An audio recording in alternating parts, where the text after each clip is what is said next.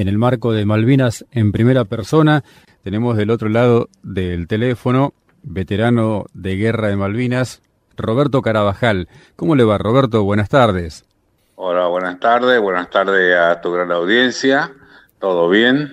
Por la causa Malvina, estamos siempre dispuestos para aquellos que realmente trabajan para la causa y no permite que se olviden nuestros héroes que están allí en, en las gélidas aguas, en la turba y que el, el pueblo no olvide y agradecerle por supuesto a Cristian, un amigo en común que ofició de intermediario para este encuentro.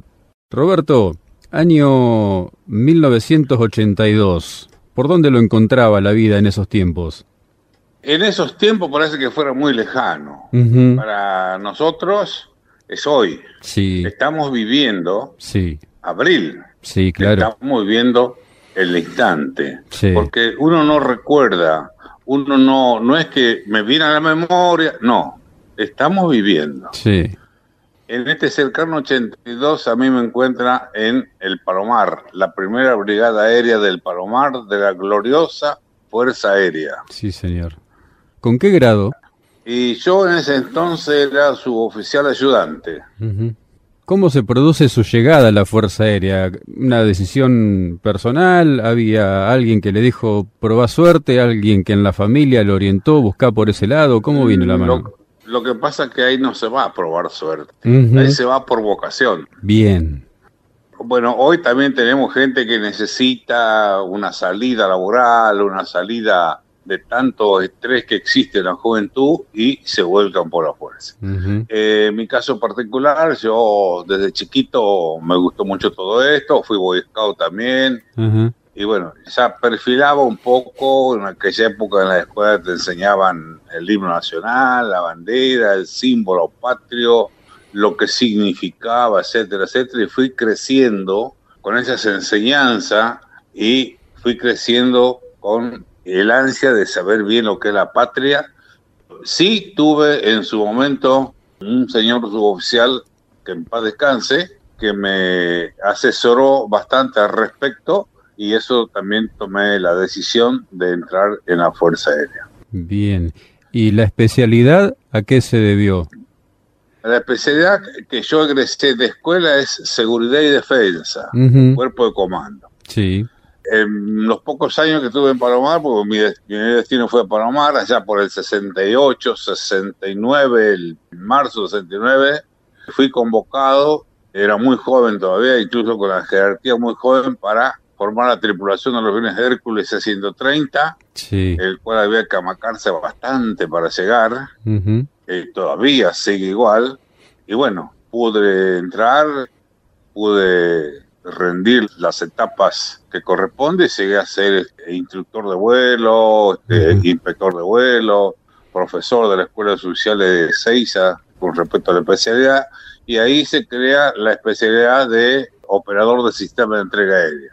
Y entonces ahí paso a esa especialidad. Porque uno dice el avión Hércules, el C-130. El avión Hércules es un sistema de armas, pero que a la vez tiene distintos componentes dentro de lo que es la misma dotación de personal que excede a lo que es la tripulación. ¿Es correcto lo que digo?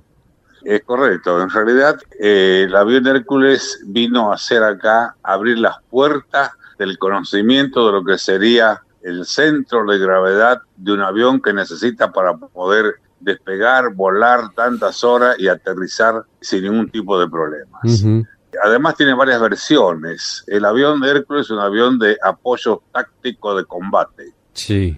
Tiene como performance, por ejemplo, este despegue en un corto trecho, aterrizaje de máximo esfuerzo, aterrizaje de ataque, que es que hicimos el 2 de abril a la, a la madrugada en Puerto Argentino hace lanzamiento de carga altura y lanzamiento de carga a muy baja altura, dejando la carga en, en 50 metros, marcada por personal del ECO de la Fuerza Aérea.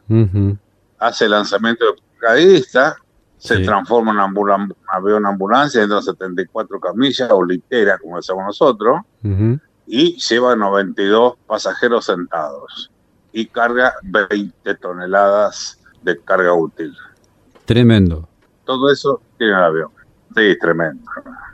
Qué bárbaro. Qué bárbaro. Lo que yo decía en cuanto a que está integrado a la vez por distintos componentes es porque no solamente eh, uno imagina la tripulación, el piloto, a alguien que le asesora por ahí, esto obviamente desde la ignorancia, ¿no? Alguien que le asesora en cuanto al instrumental para el vuelo de un avión, pero el Hércules tiene algo más que todo eso. El Hércules, eh, digamos, ante una necesidad, el Hércules puede volar con dos pilotos y un ingeniero de vuelo, con un mecánico de vuelo. Sí. Si va vacío, si se lo carga, se lo balancea, en todo. Pero el avión necesita siete hombres para volar. Claro. Tenemos nosotros dos pilotos, el comandante y el segundo piloto, un navegador, dos mecánicos y dos operadores del sistema de entrega aérea. Esa es la tripulación que compone el avión Hércules C-130. Bien.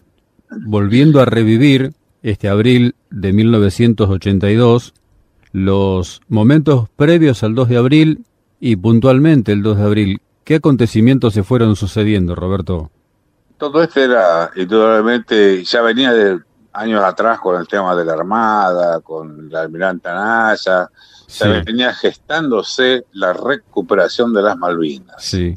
Porque también hay que ser un poco de historia, porque si hablamos del vuelo solo, hay mucha gente que está muy confundida. En realidad, las Malvinas fueron reclamadas durante toda la vida. Sí. Y en el 75 la ONU le dijo a Inglaterra que tenía que sentarse con Argentina a negociar para devolver la soberanía a la República Argentina, la soberanía de la isla, porque son nuestras. Bueno, pasado el tiempo, nunca tuvieron tiempo de sentarse y bueno, de alguna manera había que presionar para que eso sucediera. Sí. Y eso se gestó en secreto. en mi caso particular, yo nunca fui de husmear tanto, pero algo había así en, el aire. Y ese primero de abril del 82, alrededor de las cuatro y media de la tarde, vamos a entrar directamente en el vuelo. La Fuerza Aérea, por ser la fuerza más joven, quizás era más democrática, o creemos nosotros que es la democrática. Por ejemplo, el soldado que está de turno en el escuadrón 630 me llama, me dice, Sufi, tiene que salir en vuelo esta tarde para mí es una orden, para nosotros es una orden. Es un soldado pero me está dando una orden, porque me está transmitiendo una orden del jefe. Claro. Entonces lo tomo como tal. Entonces le digo, ¿dónde voy? ¿Qué llevo? Y le entré a preguntar si lleva armamento. Dice, va como dos Rivadavia en un operativo. Hacer operativo con nosotros era normal. En esa época teníamos 10, 11 Hércules, volar todos los días era lo más normal para nosotros. Entonces le digo, pero ¿qué llevo al momento? No sé, dice, a ver un momento. Se ve que habló con el jefe de escuadrón y me dice, Sufi dice el jefe de escuadrón que venga a verlo. Eran alrededor de las 16.30 más o menos. Me voy, me hace pasar al despacho y ahí se me informa del operativo Rosario de lo que iba a pasar. Y me dice, usted va a salir, el Comodoro Beltramone, el extinto Beltramone, eligió su tripulación, la cual está usted. Así que vaya a su casa, prepárese y se van en vuelo. y bueno, ahí desayuné. Ese fue mi primer impacto. Claro. De decir, ¿qué está pasando? ¿Cómo es esto? Vamos a ir a recuperar nosotros la Fuerza Aérea, el aeródromo, asegurarlo para las futuras operaciones. Pero mientras tanto ya la Armada, con su barco y parte de, ejército, ya estaba navegando y ya estaban próximos a desembarcar los anfibios, los, los buzos tácticos, etcétera, etcétera. Así que así salimos un vuelo este, a Comodoro de Rivadavia y así, bueno, cargamos la plana mayor de la Fuerza Aérea, el Brigadier Castellano con su plana mayor, cargamos algún vehículo, cargamos gente del regimiento 25, entre soldados y personal de cuadro. Nosotros decimos soldados a todo el mundo. Sí, claro. Todos fueron a la guerra, todos son soldados. Sí, sí. Y con eso salimos y la orden era de aterrizar a la madrugada en Puerto Argentino para asegurar el aeropuerto. Grande fue la sorpresa cuando llegamos, había obstáculos en la pista, entonces quiere decir que no fue tanta sorpresa para los británicos. Claro. De todas maneras, ya ahí había llegado Seinelding y con alguna gente del 25 desocuparon un poco la pista y como este avión tiene la versión esa de aterrizar en corto trecho haciendo antes de asalto, el comandante aeronave, el comandante Beltramone, decide vamos porque hay que asegurar el aeropuerto y que ayudar a esta gente. Y nos tiramos en menos de 200 metros, 200 metros de humo. Y bueno, ahí llevamos también los comandos de la Fuerza Aérea y el personal de ECO de la Fuerza Aérea y todo el mundo en carreteo bajaron y la misión de ese era asegurar el aeropuerto, asegurar el avión para que podamos descargar todo, salir y así ya venían en forma escalonada otros aviones trasciendo más tarde. Ahí empezó lo que es, digamos, la historia de la recuperación de las Malvinas, en mi caso particular. Roberto, me decía que llevaba los comandos y el personal de ECO. ¿De qué estábamos hablando en estos casos?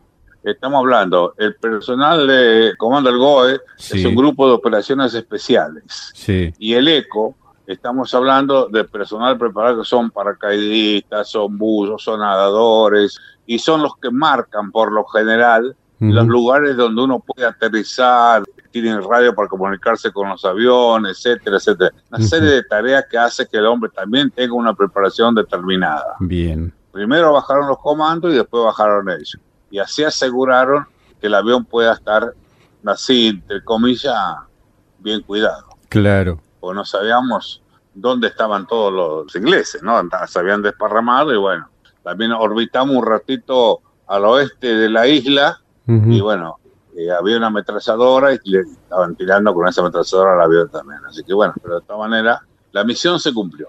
Bien. Y ese es lo nuestro, cumplir la misión.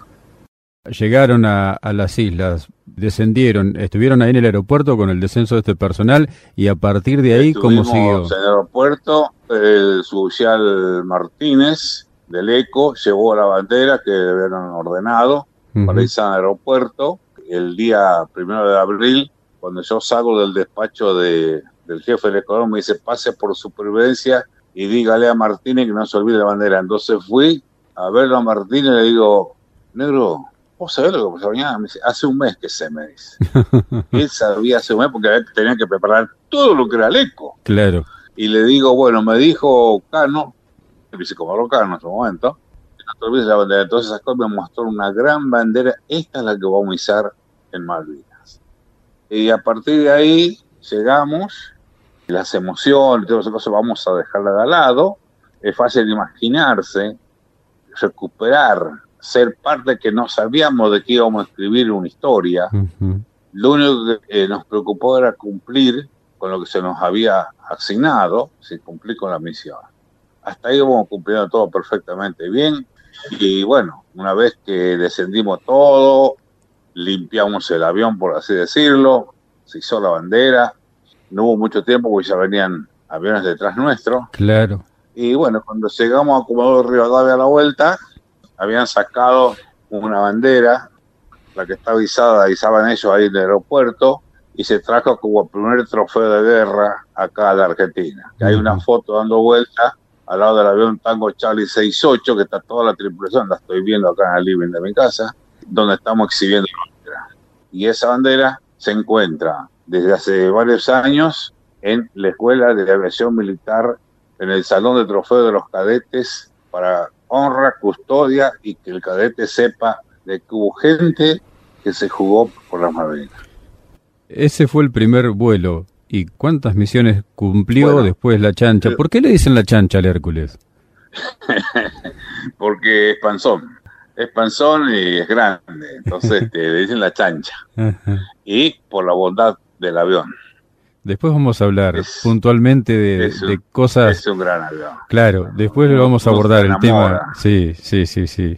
Todos los que han tenido la posibilidad de, estar cerca en algún momento o dentro, obviamente, hablan así, pero le vamos a ocupar un párrafo en un ratito para que nos cuente del, del Hércules. Volvemos a las misiones. ¿Cómo siguieron las misiones para usted y, su tripulación? Después de, del 2 de abril, y hasta el primero de mayo, lo único que se hizo era volar activamente llevando pertrechos, sí. donde también voló aerolíneas con dos aviones, sí. donde se llevaba soldados, se llevaba armamento, municiones, un vuelo normal, un vuelo que salíamos de como Río de y una hora treinta, una hora cuarenta estábamos en Malvinas, volando a una altura de, escuchen bien esto y que el oyente escuche bien, a una altura de 7, 8 mil metros, digamos. Claro. Radio, luz, comunicación, todo, perfecto. Sí. Hicimos varios, muchos, por eso no los conté nunca, no los conté, pero la Fuerza Aérea se movilizó, porque la Fuerza Aérea es un equipo que demostró en Malvina que está perfectamente los engranajes hermanados. Sí. Cada uno en el continente y en la isla y en los vuelos cumplió su misión acabadamente como tenía que ser. Así que nosotros seguimos volando a esa altura hasta el primero de mayo. Antes del primero, el día anterior al primero de mayo, cuando a las 4 horas 40 minutos de la mañana pasa un avión Vulcan bombardero de Inglaterra y nos deja 21 bombas de mil libras cada una. Cuando hablo de mil libras cada una, estoy hablando de alrededor de 450 kilos de explosivos. Sí. La idea de ello era destrozar la pista. Una vez que la pista queda inutilizada, la Armada no podía hacer nada contra la fuerza que venía de ellos, entonces se terminaba la guerra. Una de esas bombas le pega casi en la cabecera de la pista, en un costado y le hace un cráter de 16 metros de ancho por unos 8 o 9 metros de profundidad. Fue inmediatamente arreglado por gente de la Fuerza Aérea del Grupo 1 de Construcciones de acá de Palomar. Así que hasta ahí volábamos sin ningún tipo de problema. Bien. Cuando llega la flota, por una zona de exclusión donde dice 200 millas alrededor de la isla no entra ni un pajarito. El que entra, siempre aviso, lo bajamos. Submarinos atómicos, entonces la Armada no pudo entrar más, ningún avión más, y pero ya teníamos gente en la isla. Claro. Que en una guerra, cuando se corta el suministro, se termina la guerra. Si no tiene suministro, no tiene munición, no tiene comida, no tiene ropa, no tiene nada, ¿qué va a hacer? No pueden hacer nada. Entonces, este, durante seis días no volábamos ni voló nadie, pero a partir del sexto día, la superior dijo, bueno, hay que hacer algo, tenemos gente. ¿Qué avión puede ir? Y todo el mundo dijeron, el Hércules. Claro. A partir de ese día, volábamos únicamente de noche, sin luz, sin radio, sin radar. Y a una altura, recuerden que yo dije entre 7 y 8 mil metros, volamos a una altura entre 5 y 12 metros del agua. Ese era nuestro vuelo a partir del primero de mayo hasta que terminó la guerra. Esa era la única forma y el único avión que podía entrar con suministro y retirar heridos en la salida. En ese bombardeo del de, primero de mayo, la Fuerza Aérea Argentina pierde en combate sus dos primeros héroes, que son dos soldados, el soldado Bordón y el soldado García, que era nuestro acá de Palomar. Fueron los dos primeros hombres que pierde la Fuerza Aérea Argentina. Pero a las 12 del mediodía teníamos 14 muertos en Darwin, porque después siguieron atacando a los Ijar. Hasta que nuestra artillería lo puso en evidencia bajándole dos o tres Harrier y a partir de allí empezaron a tener más respeto por lo que era la artillería antiaérea, ejército y fuerza aérea. Seguro. Roberto, ¿cómo se vuela, cómo vuela el Hércules a 10 metros de las olas o menos, sin luces, sin radar, sin radio? ¿Cómo vuela un Hércules con ese tamaño, con esa carga y, y, sin esos recursos? Bueno, ahí lo que pasa que nosotros tenemos los manuales de vuelo que en muchos lugares hay con letras rojas que dice warning. Sí. Peligro. Los cuales lo dejamos de lado. Claro. Lo que tenemos que hacer es cumplir la misión. Nosotros teníamos gente en la isla, había gente de las tres Fuerzas Armadas y Fuerzas de Seguridad, y había que llevarle cosas. Y sabíamos que nosotros cuando pasábamos rasante por arriba de ellos era un aliento más para ellos saber que la fuerza no lo abandonaba, que la fuerza tampoco lo iba a abandonar nunca. Todo esto y un montón de cosas más que uno tiene en la cabeza en ese momento hace de que uno pueda cumplir la misión. Al margen, que ya nos habíamos enterado de que en el sur los vecinos chilenos habían colocado un radar y monitoreaban nuestro vuelo y le pasaban el informe a los ingleses. Sí. ¿Por qué se volaba tan bajo? Porque el Hércules volaba solo, sin aviones que lo cuiden, o sin sombrilla, como se diría, ¿no? Claro. Entonces uno pone dos, tres miradas arriba muy alto para que lo cuide, pero eso era descubrir que abajo iba algo. Entonces volábamos solo. Y a esa altura para que no nos tome el óvulo del radar de alguna fragata. Porque no sabíamos dónde estaba la flota, no teníamos un satélite que nos marcara dónde estaba cada barco. Entonces teníamos que volar a esa altura de noche sin ningún tipo de comunicación para que no nos descubran y por supuesto con los ojos muy abiertos para no llevarse una fragata por delante, porque es mucho más alta la fragata. Claro. Así que bueno, esa era la misión que hacía el Escuadrón C-130. Y no estoy hablando de mí, estoy hablando del Escuadrón C-130. Sí, sí.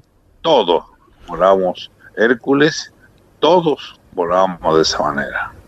Y no voy a hablar de los halcones porque es palabra mayor. Claro. Ir en un avioncito solo que no le alcanzaba el combustible para llegar a las islas, lo teníamos que esperar. Nosotros en esa época teníamos dos aviones Hércules reabastecedores de ver en el vuelo. Sí. El Tango Charlie 69 y el Tango Charlie 70. Sí. Le dábamos combustible de ida, iban al combate, combatían, tiraban las bombas y volvían apenas con el combustible para encontrarse de vuelta con la chancha, tomar combustible y de ahí volver al continente. Así que le puedo hablar de todas estas cosas como las otras Fuerzas Armadas yo no conozco profundamente, ¿no? Mm. De las otras Fuerzas Armadas. Lo que puedo hablar bien con conocimiento de causas de la Fuerza Aérea. ¿Le tocó alguna misión de reabastecimiento en vuelo? Supuesto. Sí, sí. Casi a toda la tripulación nos tocaba hacer distintos tipos de vuelos.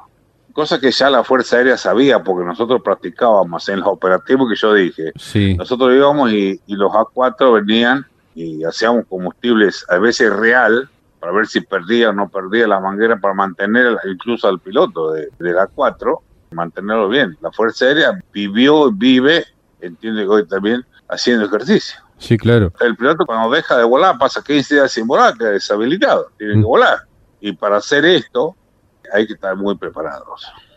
Por eso que se hacía, por eso los paracaidistas, los ecos, los comandos, los aviones, todo, todo, en tiempo de paz hacíamos esto. Pero claro, en tiempo de paz uno se reía cuando se equivocaba. Claro.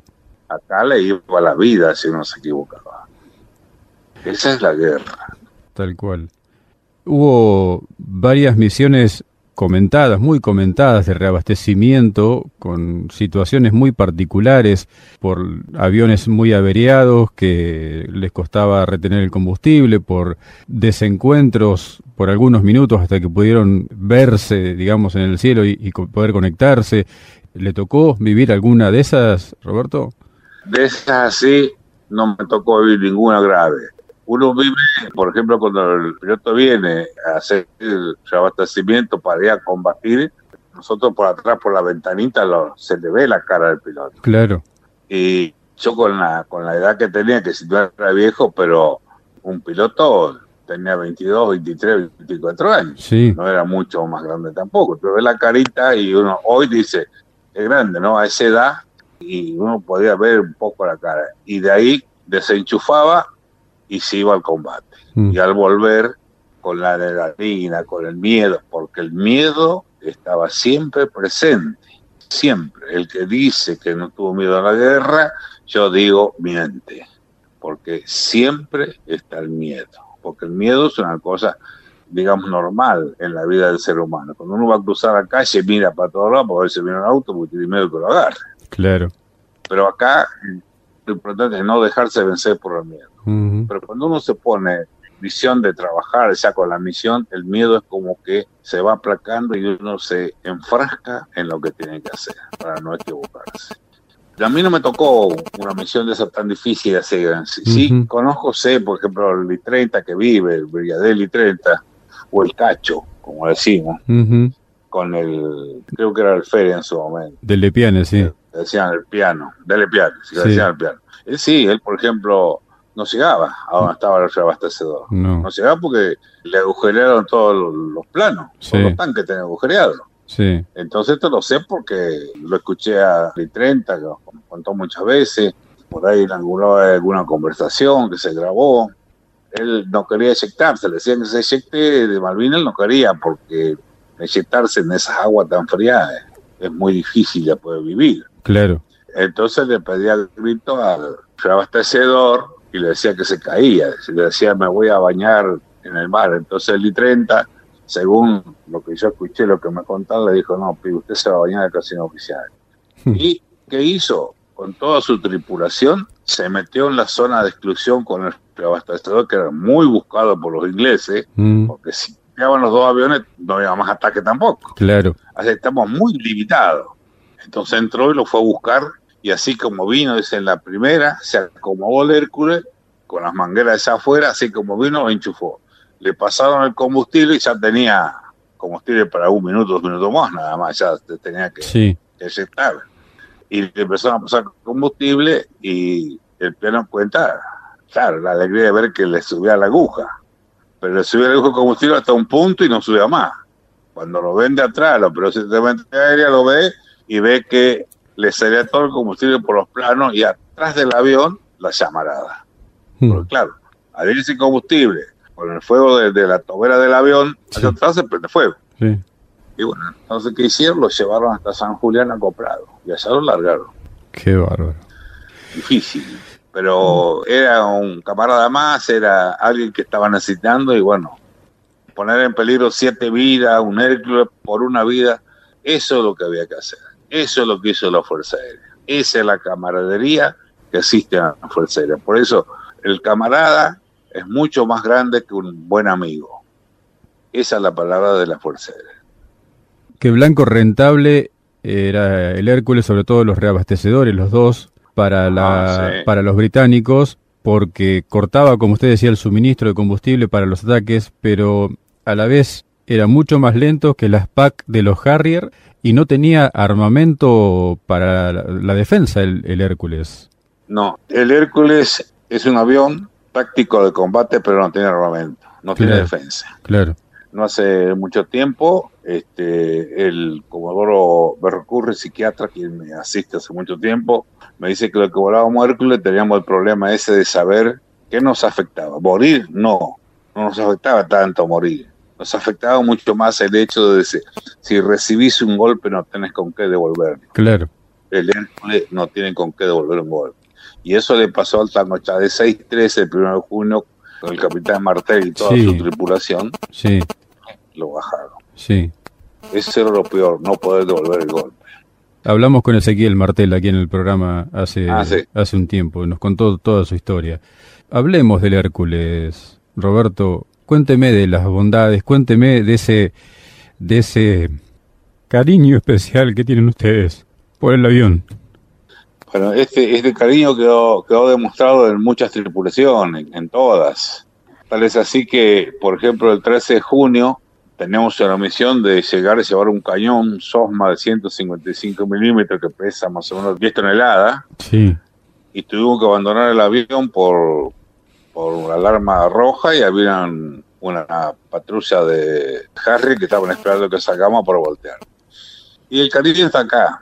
Ver que le tiraban eso con la artillería y pegaban en la pista, querían destrozar el avión. Y Borcher, joven capitán en ese momento, Así como yo digo siempre que quizás el de tierra prefiere morir en el pozo, el de mar prefiere morir en el agua, nosotros preferimos morir en el avión. Dejarle un Hércules, jamás, jamás. Y por eso intentamos salir y sabíamos que se nos iba la vida con ese intento porque estaba rodeada la isla. Pero indudablemente Dios puso una mano sobre ese avión y todavía estamos vivos para contarlo. Claro.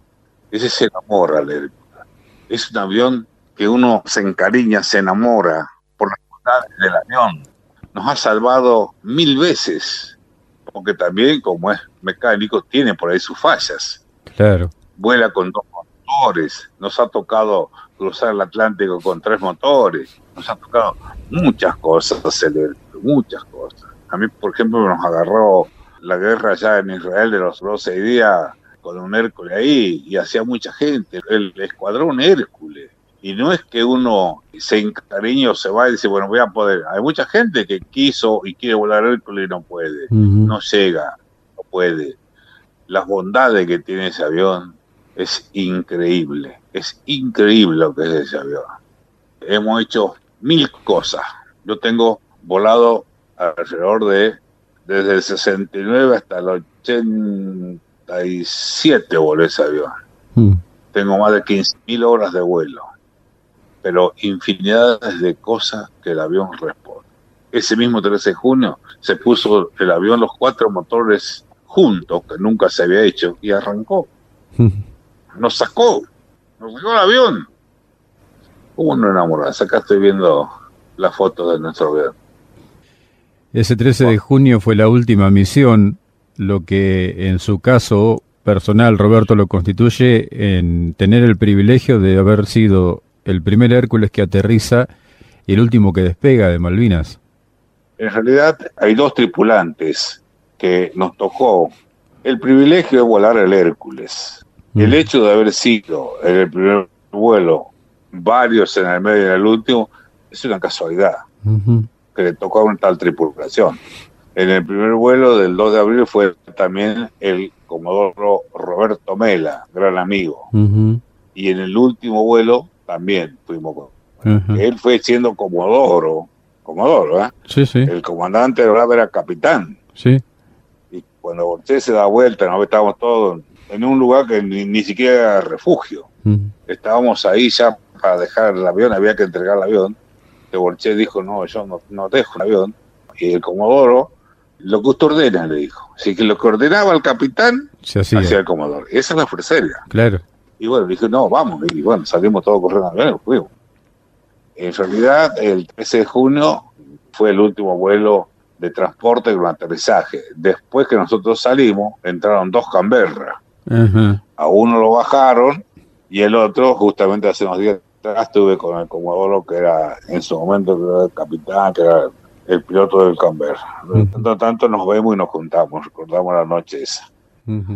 ¿Qué transportaban en ese último vuelo del 13 de junio? Habían llevado, me decía el cañón del Sofma, pero ¿con qué volvían al continente?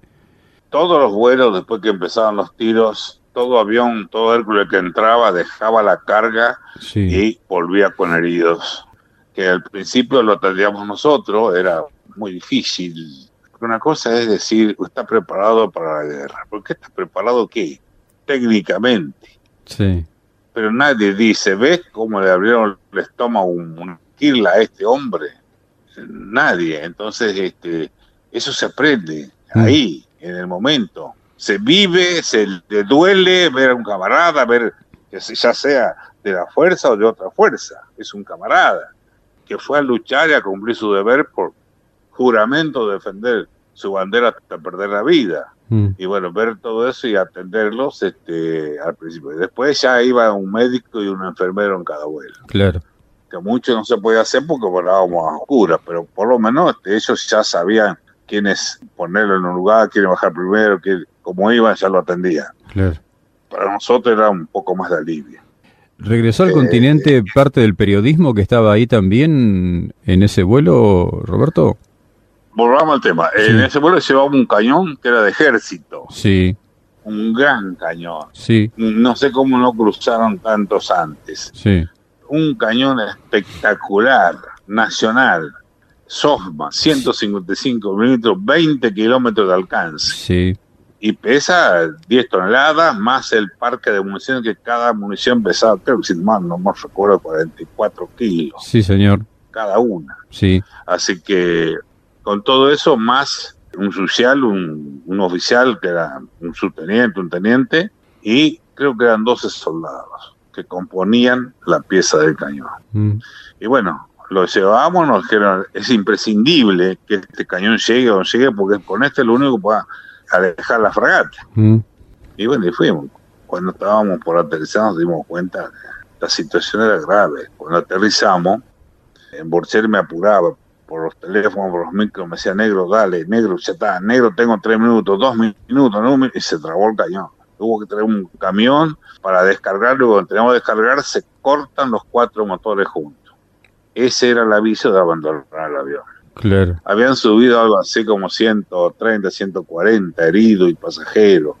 Y bueno, abandonamos el avión hasta que los Harry se fueron, presumimos que por falta de combustible, y ahí nos dijeron, si intentan esa hora, 10 minutos más y ya está, se termina todo. 72 mm. subieron, el resto prefirió quedarse, era lo más consciente, y salió Nicolás Casanseu y Lamela, que era su camarógrafo. Sí. Ellos dos salieron. ¿Y el despegue cómo fue? ¿Y el vuelo rasante otra vez de regreso al continente? Siempre eran rasantes de ida y de vuelta. Siempre. Hasta salir de la zona de exclusión. Sí. Y un poco más después recién uno levantaba y prendía las luces cuando ya creíamos estar bien a salvo. Claro. Pero teníamos cuidado porque el área general Belgrano fue hundido fuera de la zona de exclusión. Es, gente guerrera que no respeta nada, sabe todo, no le importa nada, le importa ganar. Es como la frase, en la guerra todo es válido menos rendir el pabellón. Para eso todo es válido. Cuando Borchet dice vamos al avión, fuimos, se pusieron cuatro motores de marcha juntos y bueno, hasta hace no muchos años había una discusión porque esto es así, la guerra es así, en el mismo lugar dos personas ven dos cosas distintas. Sí. Que es lo mismo. Sí. Teníamos la discusión de dónde hacia dónde habíamos despegado. Incluso había el navegador y, un mecánico y el brigadier de guerra, que se retiró de brigadier, que era capitán también en ese momento, decían por otro lado, era el momento de, no sé si puedo decir, el miedo, la adrenalina, el, la ansiedad de sacar el avión, de salir, salimos, por supuesto, mucho más pegado al agua. Mucho más pegado al agua. Hay comentarios de, algún social por ahí que, nos hemos reunido varias veces después de la guerra y él dice que cuando prendimos la luz después de varias horas de vuela, estaba con la pistola en la mano. Listase con la pistola en la mano. Dice, no, cuando salimos nos caíamos hacia el agua. Mm. Él pensó que el avión se caía, no era que bajaba más todavía. Volamos de forma tal que muchas veces en los vuelos las olas, según la altura de las olas, 5, 6, 7, tocaban la panza del avión. El avión no llegaba como dos, los bomberos lo lavaban por la sal, al avión lo lavaban. y en ese momento era peor. El ruido de las olas contra la panza del avión era terrorífico. Pero bueno, salimos. Hay otra historia cómo salimos. Que esa la cuenta el hoy Comodoro Silva, retirado, veterano de guerra, que era el jefe de radar, en esa época era mayor. Y él es los ojos de los aviadores de la Fuerza Aérea. Hubo seis vuelos de Vulcan, tres para destruir la pista y tres para destruir radar. Y el radar quedó intacto. lo rompieron después, ¿no? Cuando ya terminaba la guerra. Él los guiaba, él les avisaba dónde estaban las patrullas enemigas, él, él tenía todo, con su gente, no él solo no, porque hay gente que está con él, no, uno solo no maneja todo. Claro. Y pasa que él era la cabeza y uno por lo general dice, no, el comandante era Borchet, pero iba seis personas más. Es decir, la Fuerza Aérea, lo que estaba en el continente, lo que estaban, todo, todo el mundo cumplió. Después de Borchet dice, bueno, todos los 13 de junio nos vamos a juntar. Y así fue que un 13, 14 de junio, sábado, reunido ahí en el el grupo Uno Construcción acá en Palomar, ya con una comedita por medio, ya más tranquilo con la familia, de los hijos. Mi hija ya era casada. Nos reuníamos siempre para agradecer a Dios eh, lo que habíamos hecho y cumplir el cumpleaños. Es decir, yo cumplo ahora 39 años. Nacimos de vuelta, pues bueno. Claro. Entonces estaba el Comodoro Silva con la señora. Nosotros decíamos padre a Silva. Perdón, Silva, al, al Comodoro Silva. Borchel decía, padre nos ordenó todo, es nuestro padre porque él nos salvó. Nosotros decíamos, él nos salvó. ¿Por qué nos salvó? Porque Silva, cuando despega el avión, lo guía. Entonces no se podía ver nada, estaba todo lleno de bengalas, luces. Entonces él, con el radar, debería haber tenido un corredor por el cual nos sacaba. Y él nos decía, a la izquierda, a la derecha, gire tanto lado para acá, tanto para, para, para, volamos hacia el sur, no sé, casi llegando a la Antártida, ahí nos dimos cuenta de que habíamos salido a la zona de exclusión y bueno, yo estaba atrás y Borges me dice, negro, prende las luces y vamos a ascender. Nos habíamos salvado. Claro. Él nos cuenta que cuando despegamos, y esto me lo contó también Sorregueta, un mayor, que estaba en la cabecera de la pista, le dice, apenas salieron, les pasó un misil por la cola. No. Y eso nos nos contaba también el mayor Silva. Estas son palabras de Silva, no son palabras mías. porque alguna vez alguien me dijo, no, no, no, yo no venía con un... En la garganta tenía todo. Sí. Y le esto lo cuenta Silva, que veía el rato. Y dos misiles, uno por delante y uno por atrás. Le tiraron con todo lo que tenían, con todo, con armas livianas, armas gruesas, antiaéreas, pasaron entre fragatas, entre helicópteros, todo. Dice, yo solamente veía el lugar donde explotaba el avión. Yo estaba esperando para ver qué lugar explotaba el avión. No podían salir. Pero usted nos dirigía, decía. Bueno, yo a partir de hoy les ordeno a ustedes que nadie más me diga padre. Dice, ¿sabe quién, quién lo salvó? Ustedes todo lo que yo le decía a ustedes, dice, no eran palabras mías porque no había por dónde salir. Esa palabra me la pone alguien en la boca. Y ese alguien es Dios. Dice, Dios lo salvó. Qué bárbaro. Ese, ese fue el último vuelo. Perdón, ¿no? Por la, las pausas, pero bueno. ¿Cómo se hacían los virajes volando tan bajo, Roberto? ¿Estaban al ras del mar? Sí, claro, pero no se hace inclinando el plano. Ah. Se hace con la patita, los alerones, con la prótesis se va girando. Ah, está bien. Y, diferencia de potencia de motor. Ah, está bien. Vale la aclaración porque no me lo imaginaba al Hércules virando con inclinación de plano. Hacer un viraje a, 10 metros del agua, el plano tiene mucho más toca, toca el agua. Sí, sí Era terrorífico ver el agua. Sí, claro. Ponerse ahí para ver el, mar mm. era morirse de un, ataque al corazón. Sí, claro. Pero bueno, gracias a Dios podemos contar todo. ¿Y la llegada al continente cómo fue? Bueno, eh, a ver, necesito un minuto para tomar agua. Sí, tome agua tranquilo, Roberto. Estamos comunicados con el suboficial principal Roberto Carabajal, veterano de guerra de Malvinas, integrante de la dotación de Hércules C-130 del Escuadrón Hércules, que, como hemos comentado en medio de la conversación, tuvo la particularidad de estar dentro de los primeros integrantes del Escuadrón Hércules en llegar a las islas y de ser el último Hércules que despegó de Malvinas en esa noche tan especial del 13 de junio. Nos está trayendo todo su relato, nos está contando sus vivencias, como decía también al comenzar la charla, recorrer estos días de abril, por más que estamos en el 2021, para cada uno de los combatientes, para cada uno de los veteranos, es volver a estar en ese lugar, en esos momentos, en esas situaciones y las imágenes uno entiende, van pasando por su mente, van apareciéndose no en forma de recuerdos, sino en forma de vivencias claras y concretas de, de lo que pasó y de volver a vivirlo, por eso la posibilidad de contarlo con tantos detalles, por eso la posibilidad de, de hacernos sentir que uno está en cierta forma dentro de esa chancha, dentro de ese Hércules, compartiendo esos momentos tan especiales junto a ellos y junto a toda su dotación y por supuesto con la especial idea y concretar esa idea de, estar homenajeando a sus héroes, a todos los héroes no solo de la Fuerza Aérea, sino de todas las fuerzas que participaron en la campaña de Malvinas, en este párrafo tan particular, tan especial de nuestra historia. Es así, es así.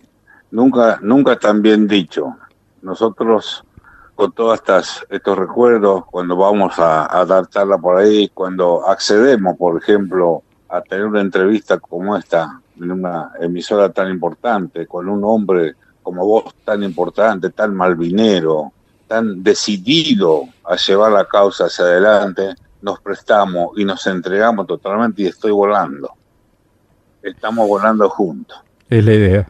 Así que yo soy el agradecido en nombre de los veteranos de guerra también y que en tu ciudad, en tu ciudad que realmente me da ganas de ir, en cualquier momento por ahí vamos a andar por aquel lado. Ojalá en cuanto eh, se pueda, sí, haya, sí. Haya, tanta gente de que, sí, cuando se pueda, por suerte, tanta gente que recuerde a través de tu voz la gesta de Malvinas. Que no se recuerde a los combatientes como chicos de la guerra. No porque realmente fueron hombres hechos y derechos, o hombres que se hicieron en su momento, pero está reconocido por el propio enemigo. Sí, así eh, es. Aquel famoso estratega que vivió 500 años antes de Cristo, que lo debe ser todo el mundo, aparece por la guerra, que se llama Sun Tzu, él decía, si querés saber cómo te fue en la guerra, preguntarle a tu enemigo. Claro. Es suficiente leer el libro de los 100 días del almirante Joa para darse cuenta. Lo que dijo, por ejemplo, el general Moore. Grande fue nuestra sorpresa al saber que la Fuerza Aérea había operado con sus aviones de transporte mm. hasta el último día de combate. Ellos creían que la pista estaba inutilizada y que no, no volábamos más. Claro. Y así muchos comentarios.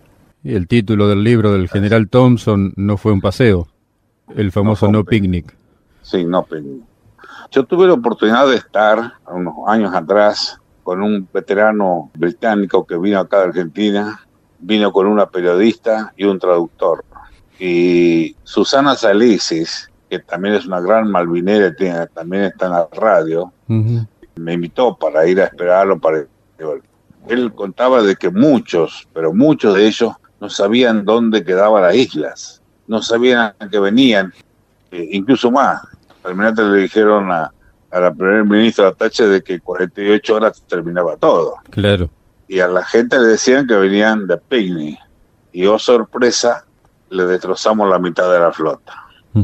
Grande fue la pérdida económica para Inglaterra y la pérdida de vida, lamentablemente. Mucho más de lo que ellos cuentan, porque ellos cuentan solamente los ingleses puros, los escoceses y todo lo demás, no los cuentan. Mm. Pero tuvieron mucho más bajas que nosotros.